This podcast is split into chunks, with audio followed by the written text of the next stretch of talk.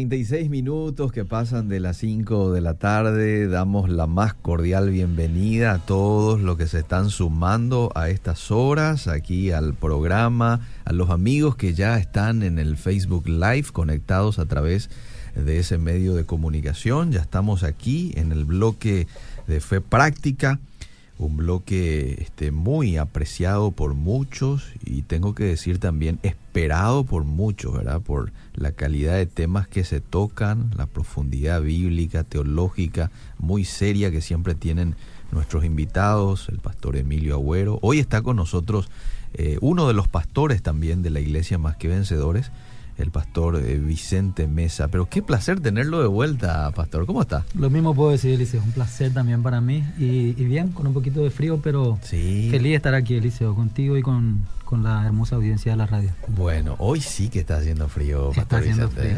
Sí, sí, sí. Cambió con todo. Estamos en pleno invierno, así es que... No hay que aprovechar también. Claro que sí. Porque después cuando hace demasiado calor nos quejamos también de, qué calor, de loco, decimos. La verdad que nos da el frío. Un poco más pesado el tráfico seguramente así en, invierno, ¿verdad? como que... Especialmente cuando están estas lluvias así livianitas que hacen la pista medio eh, más resbalosa.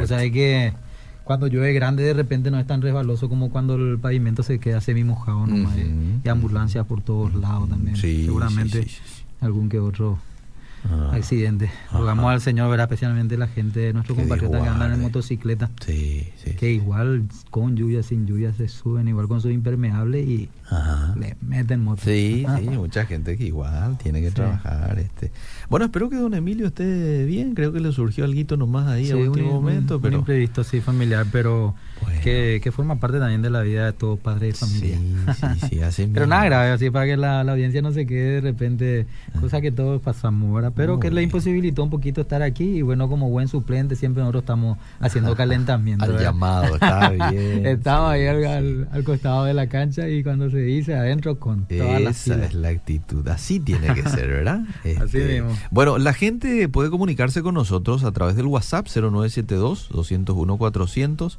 Vos sabés, pastor, que siempre la gente quiere tener participación en cada uno de los temas que se tocan. Y hoy el tema que vamos a estar abordando es un tema en donde la gente va a querer hablar, va a querer en la medida de las posibilidades quizás comentar algo este, en torno a, su testimonio, a su experiencia, a cómo Dios se hizo sentir en un periodo de de desierto por lo cual ha atravesado y adelante, bienvenido. Lo pueden hacer también a través del Facebook Live. Estamos a través de Radio Obedira, en el Facebook de Radio Obedira, transmitiendo en vivo.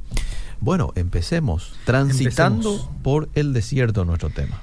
Déjame hacer, déjame hacer un poquito una definición del desierto, porque viste la palabra de Dios, utilizas tantas metáforas, ¿verdad? Enseñando a través de ejemplos, porque acá no nos vamos a referir a un desierto físico, pero sí vamos a a tomar justamente la definición del desierto, de lo que son los desiertos físicos, todas esas enseñanzas espirituales que el Señor nos quiere dar a través de esta figura, que se da a través también de la existencia física de un pueblo muy particular. Porque cuando decimos transitando por el desierto, lo primero que le viene a un creyente que lee la Biblia, mm. a un cristiano, mm. ¿qué sería Eliseo?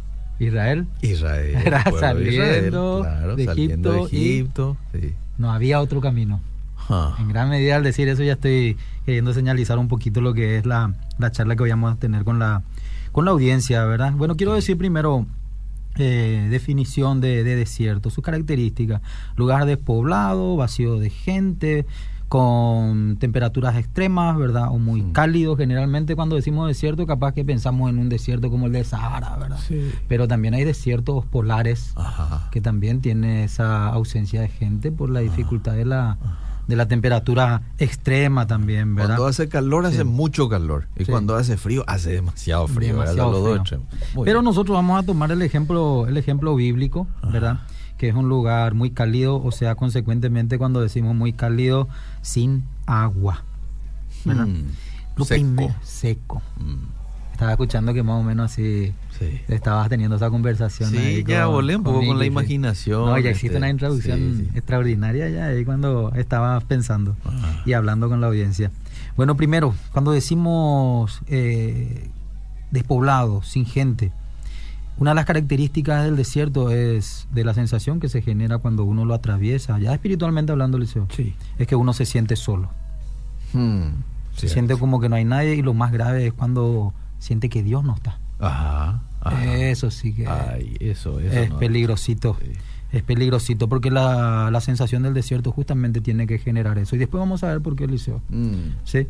Tiene que tener esa sensación de que parezca como que Dios no está, pero Dios nunca deja de estar, ¿verdad? Mm. Escuchamos esa expresión del Salmo que dice, ¿a dónde me voy a esconder de vos, mm. Señor? Si yo subo a, los, a la cima de un monte, vos estás ahí. Si yo me introdujese en lo profundo de un abismo, igual estás ahí. Y en el desierto, también está el Señor. Al parecer hasta Jesús pasó por esa y sensación, ya ¿verdad? un poquitito. ¿Verdad? Como que cuando dijo, ¿por qué me has abandonado? ¿verdad? Sí. No, pero fíjate, viene el Espíritu Santo, se hace presente la Trinidad, mm, ¿verdad? El mm. Padre diciendo, este es mi Hijo amado, la figura del Espíritu Santo descendiendo sobre el Señor, ¿verdad?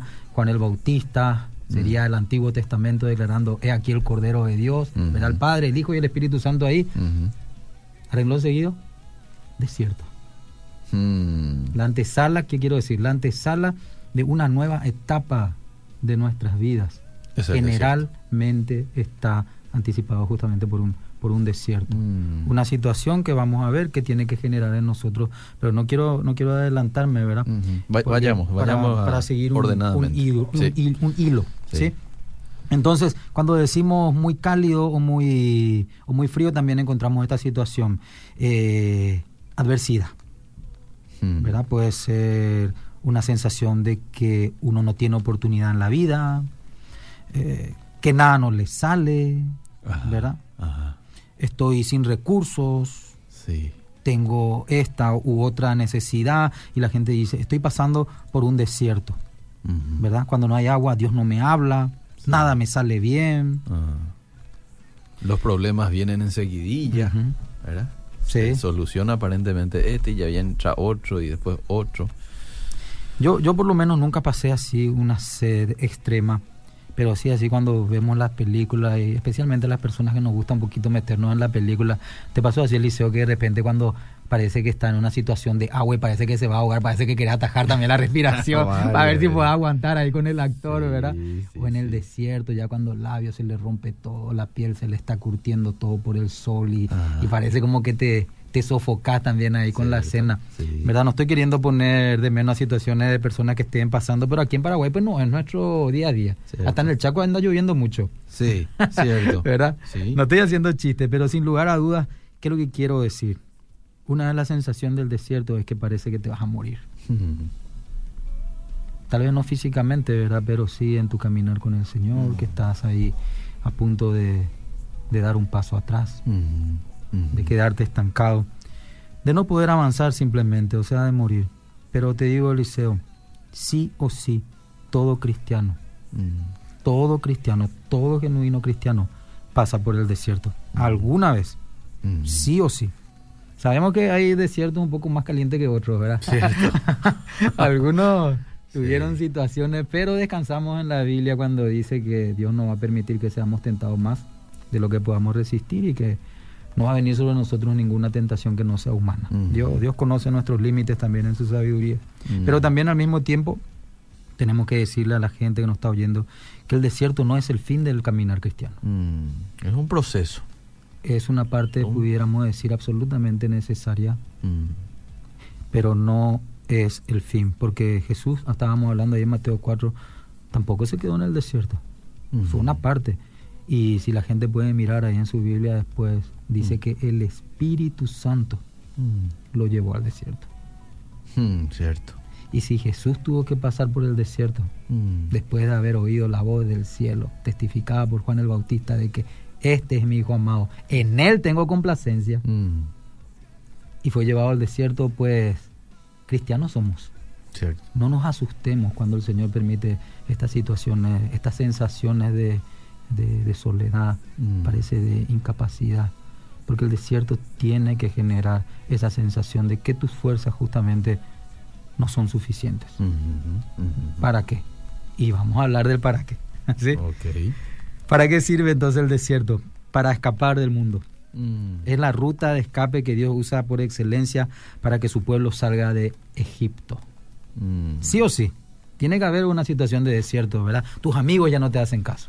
Mm. Tus oportunidades laborales se están cerrando, pero estás escapando de algo que posiblemente si hubiese sido tu entorno laboral de creyente, pues no te van a estar cerrando la puerta si tal vez justamente estuvieron orando por vos para que te conviertas y ya seas una persona integralmente de confianza, ¿verdad? Y si tus amigos eran cristianos cuando vos te convertías, ahí sí que ya son, como suele decir el pastor Emilio, ya son aves del mismo plumaje, van a volar juntos, hmm. ¿verdad? Ya están de acuerdo y andarán juntos, dice la palabra. Pero se suceden todas estas sensaciones para que nosotros podamos huir, escapar del mundo del pecado. Solamente se quedan y déjame ser un poquito duro así, Eliseo, si me permite mm. el Señor, ¿verdad? Porque el Señor es el que disciplina a los suyos. Mm. Pero solamente se quedan en el desierto los incrédulos. Mm. Los que se quedaron en la sensación de sus emociones. Tantas cosas podemos decir, Eliseo, como Israel, cuando se suscitaba vez tras vez eventos donde sus sensaciones, sus sentidos, ¿verdad? Eh, el apetito, que es una naturaleza establecida por Dios en el ser humano, tiene deseo de comer, el apetito hacía que ellos piensen de esta manera. Che, pero en Egipto por lo menos teníamos nuestra olla hirviendo y acá, y acá, y acá, que Dios nos sacó, nos hubiese sido mejor haber quedado ahí. Nos dicen esclavitud, azotados, haciendo ladrillos. No, pero es, es, es sutil ahí el corazón.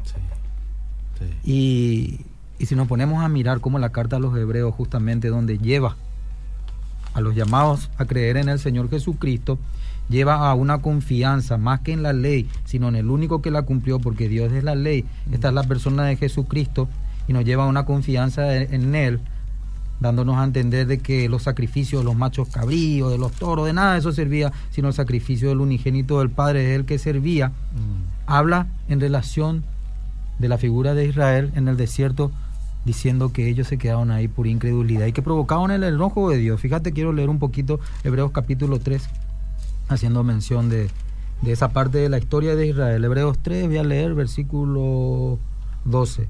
Mirar, hermanos, que no haya en ninguno de vosotros corazón malo de incredulidad.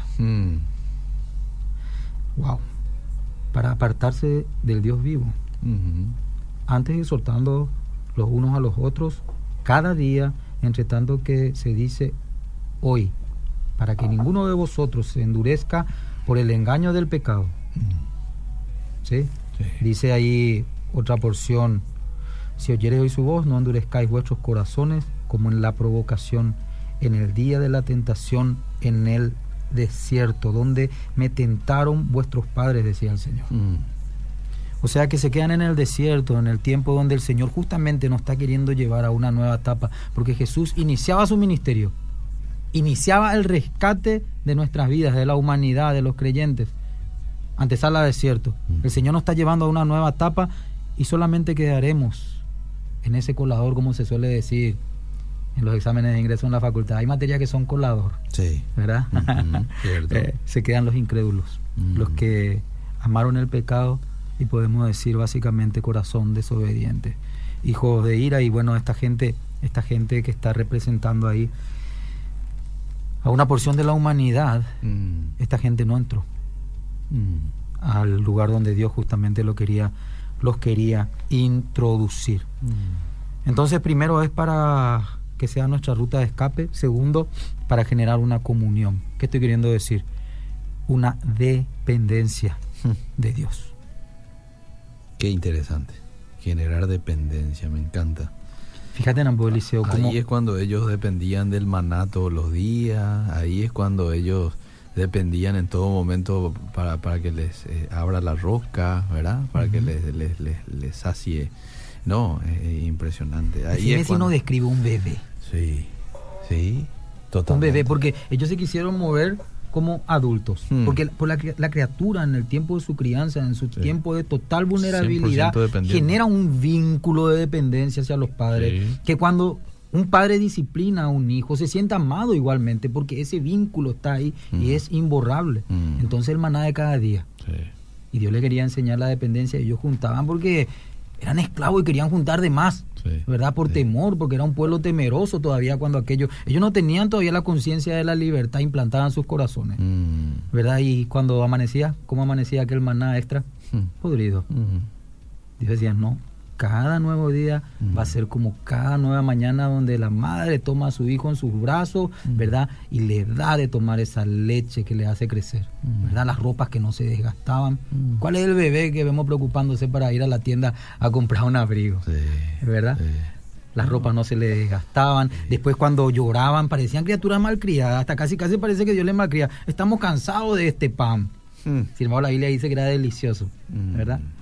Queremos carne. ¿Y qué hizo Dios? Le dio, carne. Mm. Una dependencia total y absoluta de Él, que es una comunión que justamente nos prepara para lo que después vamos a estar necesitando, que va a ser esa mano de Dios en medio de las luchas, porque Israel no se quedó todo el tiempo en el desierto. Después cuando terminó el maná, automáticamente que Él le dijo, la espada en mano, porque es tiempo ya de conquistar, ya saben quién soy, ya saben lo que puedo hacer. De día, ¿qué tenían? Una nube mm. que les guardaba del sol. De noche, en la oscuridad y el frío, una columna de fuego. Nunca le dejé. Sido esa experiencia, no, ¿eh? no, nos podemos imaginar. Todo lo que podamos imaginar va a quedar corto. Pero cuando el Espíritu Santo nos invita a entrar en ese escenario, mm. qué gloria, Eliseo. Y al mismo tiempo, qué dificultad de poder también entender, porque tal vez nosotros decíamos, si veíamos la nube de día y, la columna de fuego de noche hubiésemos entrado, pero no entraron, Eliseo. O sea que hay que tener cuidado en los desiertos que nos toca vivir, en aquellas situaciones, en esos episodios que Dios permite que nosotros entremos. ¿Por qué? Porque nos quiere llevar en un tiempo ya donde le podamos servir por la madurez en la cual hemos podido ser adquiridos por Dios, en la madurez del entendimiento de Dios, que fuimos adquiridos por Dios para servirlo a Él. Fíjate cuando Moisés le decía al, al faraón. Dios quiere sacarle a su pueblo para que lo sirvan, para que lo adoren en el desierto. Mm. Y sabemos ya, no, me quiero ir por esa rama, ¿verdad? Pero ellos ya tenían un destino. Y cuando justamente estos incrédulos observaron la tierra prometida, vieron gigantes. Mm. No entraron. Mm. Imagínate, cada nueva mañana el delicioso maná, acompañándole la roca dándoles de beber. Y no pudieron entrar. Mm. Pero los que sí creyeron, los que sí aprendieron del desierto, entraron y no solamente entraron, conquistaron. Y no solamente conquistaron, repartieron la tierra entre sus hermanos. Mm. Dieron la herencia que Dios ya tenía establecida para aquellos que iban a cruzar, porque cruzaron el desierto. Ahora, el tiempo de estadía en el desierto, Depende probablemente de ciertas acciones mías también dentro de ese proceso. Por ejemplo, al pueblo de Israel le llevó 40 años, ¿verdad? Cuando pudieron haber simplificado este, mucho, supongo, ¿verdad? Podían haber llegado mucho antes. Y eh, literalmente la distancia no ameritaba tanto tiempo. Literalmente no ameritaba tanto tiempo. Pero justamente dijiste ahí, Eliseo, eh, depende, ya ahí entra una línea de la, de la doctrina cristiana que pudiéramos definirla simplemente así la responsabilidad humana. Y en medio de esa responsabilidad humana se aplica esa gracia, ese regalo inmerecido de Dios, ¿verdad? Porque de otra manera yo creo que estaríamos todos perdidos. Mm. Estaríamos absolutamente todos perdidos. Mm. Eh, tenemos nuestros altibajos todos los seres humanos y de alguna u otra manera todos vamos a recibir zarandeadas. Pedro confiaba en su capacidad y le decía al Señor, Señor, yo no solamente estoy dispuesto a morir, por, perdón, a ir a la cárcel por vos, yo estoy dispuesto a morir. Pero el Señor sabía su limitación, sabía lo que se avecinaba y le decía, antes que cante el gallo, me negarás tres veces. ¿Verdad? Y después lo vemos a Pedro cuando tiene su reencuentro con el Señor, justamente después que se había ya suscitado la negación. Y él le dice, Señor, tú lo sabes todo tú sabes que te amo, ya él lo decía, le decía llorando. Y en ese proceso cuando, cuando duele muchas veces el desierto, porque hay, hay desiertos dolorosos, sin lugar a dudas, eh, sentirse solo, abandonado, ¿verdad? Sentir que, que las fuerzas tuyas no son suficientes para sostener tu familia y justo ahí, casualmente, entre comillas, se suscitan las oportunidades ilícitas, ¿verdad? El problema con tu cónyuge, que te convertí vos o ella primero, la mujer primero, y aparece justo esa persona que parece que puede ser la respuesta. Y tantas situaciones donde si no te agarras del Señor, vas a mirar las ollas que habían en Egipto. No sé si la audiencia puede entender, sino aquellas cuestiones que te atan justamente a esclavitud para que no puedas tener todo aquello que el Señor en el desierto te quiere capacitar para que puedas alcanzar. Ahora, el tema del desierto se puede entender también porque a veces pasamos por situaciones en la vida en las cuales en muchas ocasiones es por una prueba que Dios está trayendo a mi vida, este, porque tiene un objetivo de crecimiento, de que muchas áreas de mi vida se desarrollen. Una de ellas ya tocamos, el tema de la dependencia, Probablemente que mi fe se desarrolle, mi paciencia. Pero muchas veces pasamos también por situaciones difíciles eh, a consecuencia de una disciplina, de una ambillestidad de parte de Dios, ¿verdad? Él nos venía alertando. A través de su palabra, a través de alguien, no le hacíamos caso. Entonces, como no le hacíamos caso, bueno, no, nos tiene que meter en situaciones, tiene que apretar ahí el torniquete para que, bueno, de esa manera miremos hacia arriba, o si no, no lo vamos a hacer, ¿verdad? Como dice aquel texto, la llevaré al desierto y le hablaré a su corazón, porque es la única forma de escucharle, ¿verdad? Eh, eso se puede también tomar como desierto, eh, cuando, por ejemplo, eh, lo que me venga, venga como una consecuencia de mis malas acciones o de mi testarudez, ¿verdad? De, no querer obedecer a Dios, por ejemplo. Tal vez no como un desierto, Liceo, pero sí como vuelvo, vuelvo a hacer esa analogía tan linda como el amor de un padre de una madre. El desierto, ¿verdad? Cuando la criatura es totalmente dependiente y también cuando ya la criatura comienza a tener su independencia o podemos decir su responsabilidad e infringe los límites. El padre de la madre que ama disciplina. Porque no podemos decir que el Señor merecía el desierto. Su hmm. vida intachable, ¿verdad? Pero sí fue fue llevado al desierto. Ok. ¿Verdad? Eh, pero es toda una, una forma también de poder enseñar al cristianismo la disciplina del Señor, ¿verdad? y, la disciplina en medio de la congregación. Yo creo que sería un tema tan lindo también que tener que invitarle al pastor Emilio hmm. para que un día lo traten. Porque muchas veces el pueblo no, no ha aprendido en el desierto esa dependencia amorosa hacia Dios y cuando nosotros, sus servidores, no digo que no nos podamos equivocar, entre paréntesis, pero cuando nosotros, sus servidores, en los lineamientos de la palabra, que son el amor de Dios, queremos impartir disciplina, ¡pum! Salta ahí el corazón de no hijos, de no hijas, porque se revelan. Y los hijos que verdaderamente se sienten amados por Dios saben también recibir la disciplina de Dios, ya sea por medio de su liderazgo o como vos bien expresaste, Eliseo, por medio de las situaciones propias de la vida. Porque lo que uno siembra, dice Galatas 6, eso es lo que cosecha. Y lo que nos invita ahí la Biblia es no engañarnos a nosotros mismos, porque Dios no va a poder ser burlado. Cuando estamos en un desierto, este, nos sentimos tentados y varias veces vos habrás orado y yo también, Señor, quítame ya este desierto, ¿verdad? sí. Este, quítame ya esta incomodidad de mí, por favor, demasiado molestoso que ya es, ¿verdad? Cuando lo más prudente y lo más inteligente sería Señor, dame fuerza, dame paciencia en este tiempo de, desierto. No es fácil decir, pero creo que es la, manera más correcta de orar, eh, porque Él sabe cuándo te va a quitar del desierto, ¿verdad? Vos no le vas a presionar a Él. Conoce nuestros tiempos. Claro, ¿entendés? Entonces, ayúdame a, no quejarme, ayúdame a no tirar la toalla, este, mantenerme un poco templado en esta situación, ¿verdad? Sí. Hay veces que nos vamos a quejar, Eliseo, pero el Señor va a bancarnos. Ah, va a bancarnos, porque es un padre, comprende, sabe nuestras limitaciones, sabe que somos polvo, hmm. eh, sabe que, que, que, no tenemos la capacidad de entender muchas veces las cosas como Él ya las ve, ¿verdad? Ese hmm. pasaje tan glorioso, así como los cielos son más altos que la tierra, así mis pensamientos más que los vuestros, ¿verdad? Hmm. Eh, pero sin lugar a dudas no puede ser un, un, pueblo que siempre tiene un, un labio quejoso, porque cuando digo siempre, ya me estoy refiriendo al corazón, ¿verdad? Hay situaciones donde parece que el desierto tiene que llevarnos nomás en ese punto de quiebre, que parece que estamos a punto ya de, así tenemos la punta de la neva, Señor.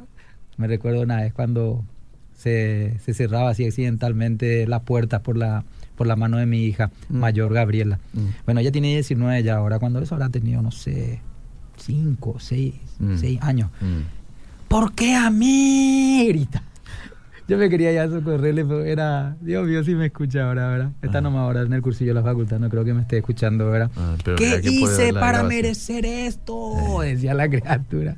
Y después nos íbamos a socorrerla, ¿verdad? ya no entendía por qué le tuvo que pasar ese accidente.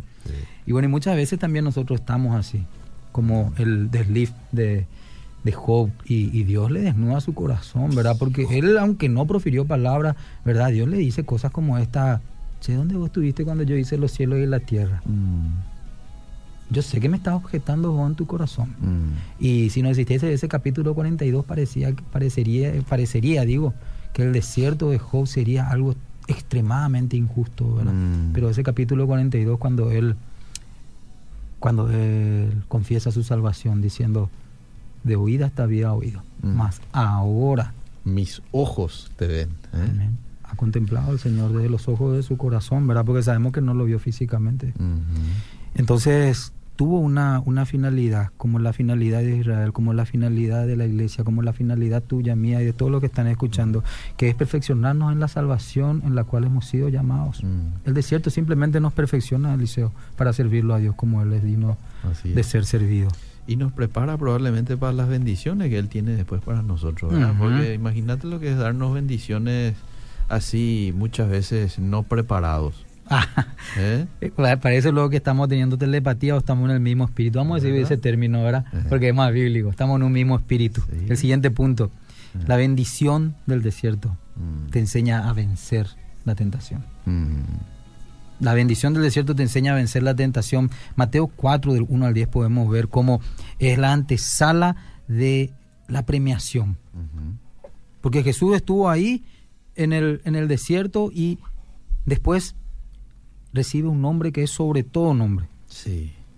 Para que en el nombre suyo toda lengua y confiese su señorío y toda rodilla se doble delante de él de lo que está en el cielo y en la tierra, pero pasó por el desierto. Ahí se aprende a recibir ah, la bendición en las necesidades físicas, en las necesidades emocionales.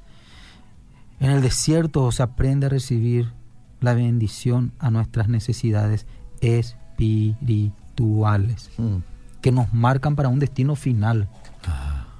Las emocionales nos marcan para un propósito, entrar en una confianza de un llamado, un propósito que desde nuestras almas se va forjando mm. y usa nuestro cuerpo como una herramienta, ya que se mueve en una confianza hacia algo que la gente no ve, pero nadie puede negar un cristiano genuinamente convertido que ha pasado por el desierto, nadie puede negar diciendo este o esta cambio. Y pasó de algo que posiblemente yo no hubiese podido pasar, dice la persona. Está mirando desde afuera. Ya, ¿verdad? El tiempo donde aquel ya pasó, aquella ya pasó su desierto. Y está viviendo de una manera como pareciera que nunca tuvo ese problema. Mm. Y ahí se enciende esa luz, que somos llamados a ser la luz y la sal del mundo. Y se acercan. Y te dicen, ¿cómo hiciste para pasar todo eso? Y ahí viene el testimonio. Mm. ¿Te parece si nos vamos a algunos mensajes, Me Pastor Vicente? Súper correcto. Nos quedamos en el punto número 3. Sí, señor. Bueno, dice, estoy escuchando el programa, ahora estoy pasando eh, y justamente parece que no estoy encontrando la salida así como están hablando. Sí, es el caso de muchos. Dios sacó a Israel de Egipto y los introdujo al desierto para sacar a Egipto de Israel. Hoy el Padre permite desiertos para sacar el mundo de nosotros. Bendiciones. Muy cierto. Sí. Saludos desde Washington. Excelente programa. Sigan adelante. Ah, mira un poco. Bueno, saludamos a este oyente. Abrazos. Eh, ah, don Antonio Montiel nos está escuchando desde Washington. Mira, qué bueno. Qué bueno. Bendiciones. Eh, pastor, eh, Pastor, vas a venir al grupo. Decía, ¿quién saber si te vas a ir al grupo esta noche? Sí, vamos a estar ahí en San Antonio. Dios mediante nos vemos. Voy al siguiente. Abrazo grande. Una consulta con el pastor. ¿Dónde puedo obtener la prédica el domingo anterior? Dice, para regalar a unos matrimonios. Estuvo excelente la prédica de las nueve del domingo anterior. Y lo puede, lo puede, sí, lo puede bajar del Facebook también quedan así, uno se, ¿cómo se dice cuando se introduce en el YouTube? Ah, cuando uno se, se hace partícipe de la página, no me viene el término La gente debe estar suscribirse. Te suscribís y te vienen las notificaciones siempre y quedan ahí en tu nube. vos puedes entrar y compartir el link. Ajá. Ah, muy bueno. Justo Miguel Martínez dice saludos, bendiciones al querido Pastor Pepi, Justo y Selva, una paz poder escucharle, dice. Eh, a ver qué más. Voy con los mensajes del Facebook. David Mancia, un abrazo, Pastor Pepi. Wilma dice muy lindo el programa. Un abrazo grande, David. A ver, ¿quién más? Siempre programas excelentes, dice Víctor Manuel Figari. A ver, a ver, a ver, a ver, ¿quién más? Justo Martínez, saludos, ya leí. Y este Antonio Montiel también que envía su mensaje. Aquí dice felicidad al pastor Pepi y a su equipo por estar clasificado, dice. Ah, bueno, usted sabrá de qué está clasificado. Ah, estamos jugando un torneo ahí entre los muchachos de la iglesia. Ah, Hubo una pequeña exhortación ahí porque quiere sacar la humanidad a los muchachos del fútbol. Pero vamos a dejar ahí porque eso es así, ¿eh? bueno, Tuvimos que traer eh, los árbitros acá de la Asociación Paraguaya de Fútbol no fueron suficientes. Del extranjero tuvimos que traer árbitros para allá. qué bueno, qué bueno. Me dijeron que usted es muy bueno jugando al fútbol, ¿eh? Y no, ordenadito nomás en la cancha, sí, así nomás. No soy muy bueno, pero hay muchos que, que juegan bien. Sí. Al que le quiero ver jugando, jugando fútbol es al Pastor Emilio. Nunca no, es un goleador. ¿Sí? Sí, todas las pelotas por arriba van para él. Ah, qué bueno, está bien. Estamos en algún momento a verle. Eh, bueno, sigamos. Sigamos Seguimos entonces. Sí. Si logramos entender, Eliseo, y hmm. estamos concluyendo aquí, sí. entender y aceptar. Porque muchas veces entendemos cosas, pero nos rebelamos contra Dios. Entonces, permíteme decir, entender y aceptar los desiertos que vienen de parte de, Dios a nuestras vidas. Hmm. Por eso quiero hacer esa separación. No son disciplinas, ¿verdad? Porque uno entiende cuando alguien le disciplina. Dios no te va a disciplinar sin que vos lo puedas entender, ¿verdad? Sería como castigar a un chico por eh, derramar o, echar un vaso de la mesa, siendo que uno nunca le, le dijo no toques nada de lo que está sobre la mesa, ¿verdad? Sin embargo, si el chico desobedece y va y echa así los, los utensilios así de la mesa, uno sí puede aplicar una corrección. Bueno, te vas, te sentás ahí o qué sé yo, ¿verdad? Pero si nunca se le advirtió, ¿por qué? Porque está ahí. Claro. Entonces, si uno entiende y acepta los desiertos que Dios manda sobre nuestras vidas, entonces uno va verdaderamente ahí, tener esa sabiduría que viene de Dios de que lo malo, voy a hacer un alto para que podamos digerir esto, lo malo es verdaderamente malo. Mm. El desierto saca todo lo malo de tu corazón. El desierto te desnuda, aunque tal vez no lo digas, ahí en la mente, ahí en tu corazón, porque, porque se manifiesta con amargura se, manifiesta con falta de esperanza, se manifiesta con desdicha en la forma en que encara la vida. Cuando uno no ha aceptado, está entendiendo tal vez que Dios permite, conoció a Dios, su soberanía, pero no está aceptando. Y cuando uno acepta, ahí verdaderamente llega esa sabiduría donde Dios nos permite separar lo bueno de lo malo, lo vil de lo precioso, especialmente no luego para mirar hacia afuera. Por supuesto mm. que nos capacita para poder juzgar todo lo que nos rodea, pero más que nada para poder cumplir ese pasaje de Proverbios que dice, sobre toda cosa guardada, guarda tu corazón, porque él, de él mana la vida. Muy bien. La bendición en el desierto es el camino de regreso a Dios. Ah, Especialmente para los que ya son gente de iglesia, mm. pero están sin pasión, están en mm. amargura. Y el cristianismo ya les es algo tedioso, mm. algo que no tiene sabor. Y no debería de ser así. El cristianismo tiene que ser algo apasionante, ¿verdad? Es la única oportunidad. Y miren, no estoy hablando de masoquismo aquí y, no sé no sé para el que no entiende el término verdad eh, amor al sufrimiento no es eso Eliseo no es eso, Eliseo. Pero solamente en esta vida vamos a tener la oportunidad de padecer por el Señor. Y en medio de las situaciones difíciles, cuando Él nos llama para servirlo, como Jesús ahí cuando es tentado, primeramente físicamente, si eres hijo de Dios, que se convierta en pan esta piedra, ordénalo, ¿verdad? Después cuando en su alma, si eres hijo de Dios, arrójate de aquí porque está escrito, le habla sobre su entendimiento y no le dice ninguna mentira, pero le quiere confundir en su corazón. Que a sus ángeles enviará para que tu pie no tropiece en piedra alguna. Pero también escrito está, decía el Señor, ponía en orden sus emociones en relación a la verdad bíblica. No tentarás al Señor tu Dios. Y después en el espíritu, con la tentación espiritual con la cual cae el mismo Lucifer, porque Él da lo que Él tiene de su esencia caída, de su maldad. Adórame, te daré todos los reinos y sus riquezas. Apártate de mí, Satanás porque solamente al Señor tu Dios servirás y solamente a Él lo adorarás. Y después a renglón seguido, ¿qué acontecía? Venían los ángeles y se cumplía aquella porción manipulada del Salmo, venían a servirlo al Señor. Cuando uno pasa al desierto, aunque no lo vea, hay ángeles que están ahí sosteniéndonos, cumpliendo el propósito que Dios tiene para nuestra vida. Y también por último, Liceo, el desierto es el llamado también a los que no están con Dios. ¿Viste? Ese quebrantamiento, esa insatisfacción. El pastor Emilio comentó algo similar, porque yo verdaderamente, el desierto, eh, el llamado al desierto, digo, es así como cuando él decía, mira, yo no, no, no fui un drogadicto, no fui un delincuente, una mm. persona de bien, mm. ¿verdad? Una, humanamente hablando, un buen tipo, ¿verdad? Trabajador, deportista, sin vicio, ya dije eso, ¿verdad? Eh, con familia, a lo que uno quisiera tener más o menos para ser feliz, pero esa insatisfacción que generaba el Espíritu Santo, como cuando no hay agua, cuando, cuando hace mucho calor, como cuando estás solo pero rodeado de gente, un desierto. Esa sensación también puede servir para aquellas personas que tal vez no están escuchando y que no, no han entregado su vida al Salvador, al único que nos puede sacar del desierto y llevarnos a esa tierra donde fluye leche y miel. Qué buena charla la que estamos teniendo hoy aquí con el pastor Vicente Mesa. Para la gente que probablemente se sumó un poquito más tarde, estamos hablando de, eh, nuestro título es Transitando por el desierto. Decíamos de que a todo ser humano, a todo cristiano, a todo hijo de Dios, nos va a tocar en algún momento pasar por estos desiertos de la vida y que Dios tiene algo, un propósito este, interesante detrás de todo esto en tu crecimiento, en tu formación, ¿verdad? En tu dependencia de Él. Y, al finalizar quiero un poco que me hagas una... Quiero que me vuelvas a rememorar todos los puntos, ¿sí? creo que son cinco puntos hasta ahora, lo que cuatro puntos. Este, como para que la gente que de por ahí estaba anotando, pero después se le pasó, pueda volver a anotarlo.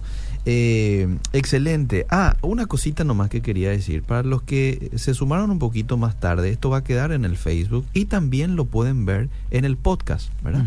Van en el podcast de Obedira, www.obedira.com.py. Ahí van a Fe Práctica y ahí tienen por fecha y también por título, ¿verdad? Qué bueno. Bueno, eh, te leo algunos mensajitos. Dale, compartimos con la gente, esa es la forma que ellos actúan, interactúan con nosotros. Así es. Bueno, dice, conforme al número de los días, en los 40 días en que reconocisteis la tierra, llevaréis vuestras iniquidades 40 años, un año por cada día y conoceréis mi castigo.